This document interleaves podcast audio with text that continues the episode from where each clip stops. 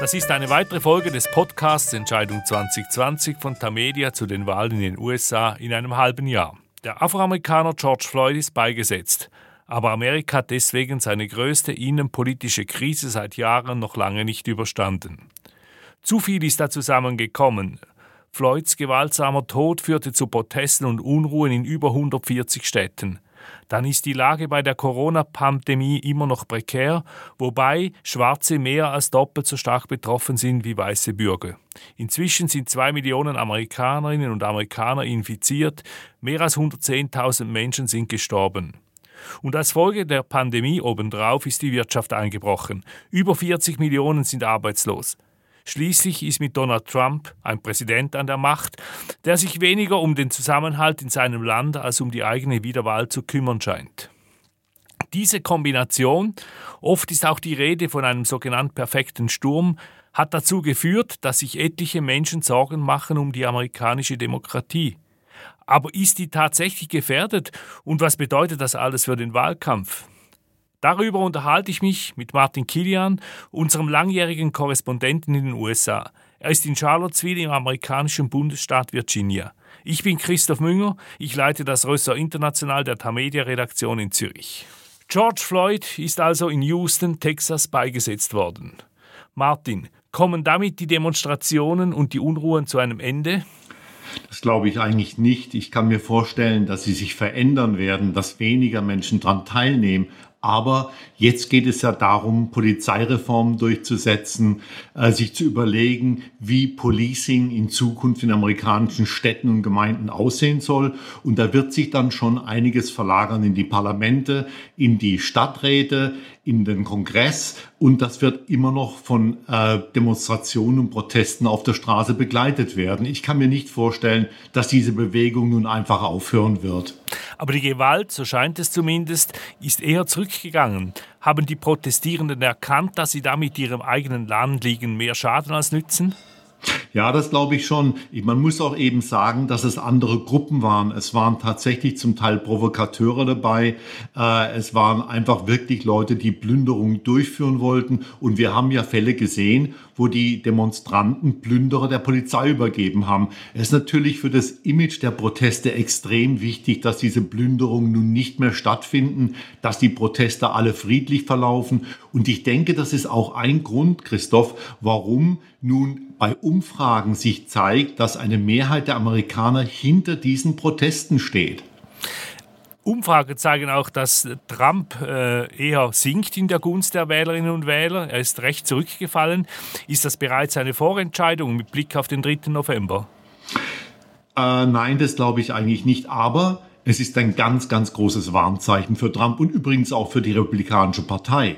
Wenn der Präsident nämlich äh, untergeht im November, dann wird wahrscheinlich auch die republikanische Senatsmehrheit fallen. Für Trump kommt jetzt wirklich viel davon äh, auf, wie es mit der Wirtschaft weitergehen wird. Sollte sich die Wirtschaft sehr schnell erholen, dann kann er auf seinem Lieblingsthema wieder herumreiten. Seht her, ich bin der Mann, der die Wirtschaft flott gemacht hat. Aber es kann tatsächlich sein, dass seine Performance in der Corona-Krise und jetzt sein wirklich unglaubliches Verhalten nach dem Tod von George Floyd die Wahl nachhaltig beeinflussen werden. Wir werden das schon in einigen Wochen sehen, ob diese Umfragen halten. Im Moment sind sie wirklich ganz schlecht für ihn, zumindest die nationalen Umfragen. Aber eben diese nationalen Umfragen, die sind ja wirklich nur von beschränkter Aussagekraft. Entscheidend sind ja einige wenige Bundesstaaten, wo entschieden wird, beispielsweise Michigan, Wisconsin, Pennsylvania und so weiter. Werden diese nationalen Umfragen nicht überschätzt? Nicht eigentlich wirklich. Wenn man sich anguckt, dann sieht es für Trump auch sehr bedenklich aus in den sogenannten Swing States. Er liegt in Wisconsin zehn Punkte hinten dran in mehreren Umfragen. Er liegt in Michigan hinten dran. Er liegt in Arizona hinten dran. Und stell dir das vor, in Texas liegt er gleich auf mit Joe Biden. In Texas. Das ist eigentlich. In Pennsylvania liegt er dafür vorn. Ganz, ganz, ganz knapp. Ganz knapp. Also ich denke, die nationalen Umfragen sind in dem Sinne wichtig, dass sie zeigen, dass bei zwei wichtigen Wählergruppen Trump Verluste hinnehmen muss. Das eine ist tatsächlich bei evangelikalen Christen. Da hat er zwar immer noch 70 Prozent, aber keine 80 mehr. Und das andere noch wichtigere ist, dass ältere Amerikaner, Senioren über 65, äh, von Trump sich abwenden. Und man muss bedenken, dass diese Altersgruppe 2016 überwältigend für Trump gestimmt hat. Er hatte dort fast zehn Punkte Vorsprung vor Hillary Clinton. Wenn diese Altersgruppe sich tatsächlich abwendet von Donald Trump, dann wird es für ihn sehr schwierig werden im November. Zurück zu George Floyd. Inwieweit könnte diese Rassismusdebatte Trump und den Republikanern schaden?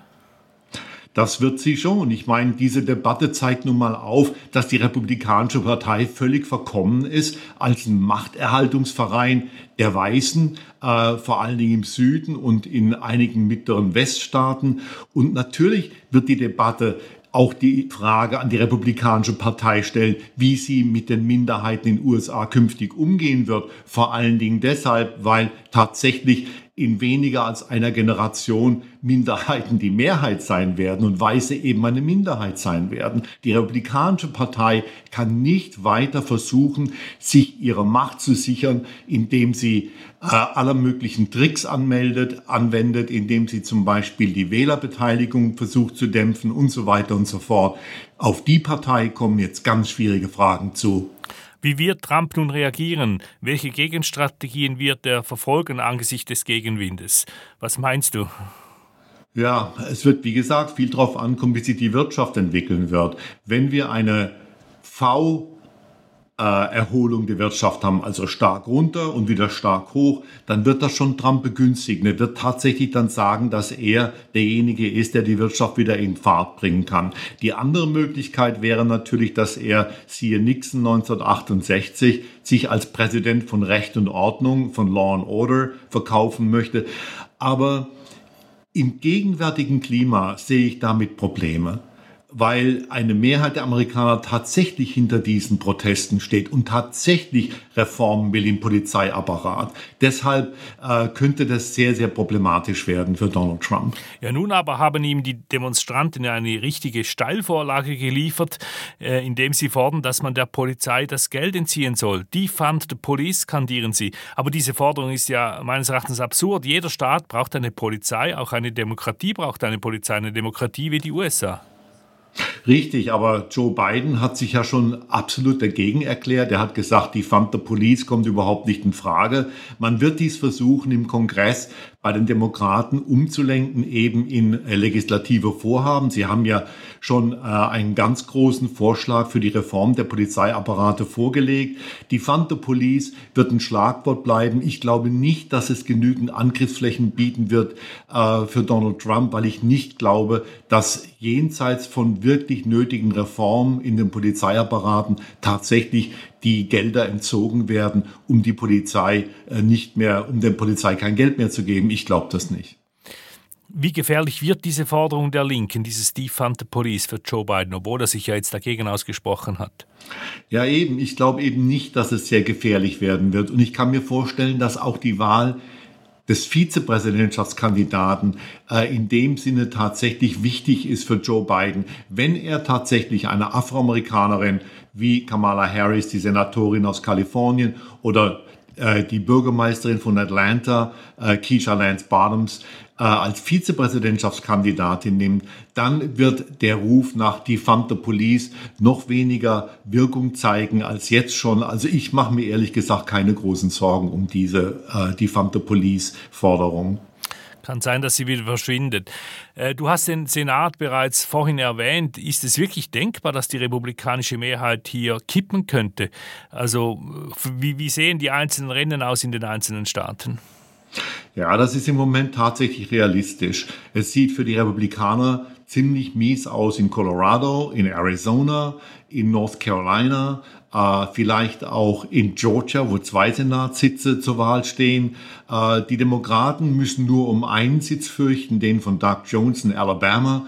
Äh, das war natürlich auch irgendwo ein Ausrutscher. Alabama ist ein zuverlässiger republikanischer Staat. Jones hat damals gewonnen, äh, weil sein Gegenkandidat äh, wirklich nicht präsentabel war. Also ich denke, wenn Trump diese Wahl verlieren sollte, sind die Chancen nicht schlecht, dass äh, die Demokraten nicht nur das Weiße Haus gewinnen werden, sondern auch eine zugegebenermaßen hauchdünne Mehrheit im amerikanischen Senat in Washington. Aber es geht ja noch ein paar Monate, bis es bis wirklich gewählt wird. Und es ist in Amerika eine halbe Ewigkeit. Das kann äh, sich noch hinziehen. Aber fest steht, diese Krise, äh, die könnte noch weitergehen. Und zwar, weil ja eben mehrere Faktoren äh, dazu beitragen. Einerseits Corona, dann der Einbruch der Wirtschaft, George Floyd. Und dann haben wir eben einen Präsidenten, der nicht als Versöhner, sondern als Spalt agiert. Ist aber deshalb tatsächlich die amerikanische Demokratie in Gefahr, wie nun für viele Kommentatoren glauben, auch hier hier in Europa? Nein, ich finde das eigentlich überzogen. Ich hätte mir ernsthafte Sorgen gemacht, wenn äh, äh, vor äh, fünf oder acht oder zehn Tagen, wann immer es war, äh, tatsächlich Trump sich hätte durchsetzen können und man hätte 10.000 Kampftruppen der 82. Luftlandedivision in Washington gegen Demonstranten eingesetzt. Aber die Armee würde Trump nicht folgen, wenn er tatsächlich die Armee auf den Plan beordern würde. Und man muss Andererseits sagen, diese wunderbaren Proteste, diese Demonstrationen, die überall stattfinden, die auch in Kleinstädten auf dem platten Land, im mittleren Westen, im Süden, die sind für mich einmal mehr ein Beweis, dass die demokratische, die amerikanische Demokratie zwar angeschlagen ist, aber immer noch lebt. Ich kann mir nicht vorstellen, dass ihr der Atem ausgehen wird. Ich finde das eine Übertreibung und hoffe, dass diese Proteste und diese Demonstrationen und das, was wir jetzt erleben nach dem Tod von George Floyd, dieser Demokratie neues Leben einhauchen werden.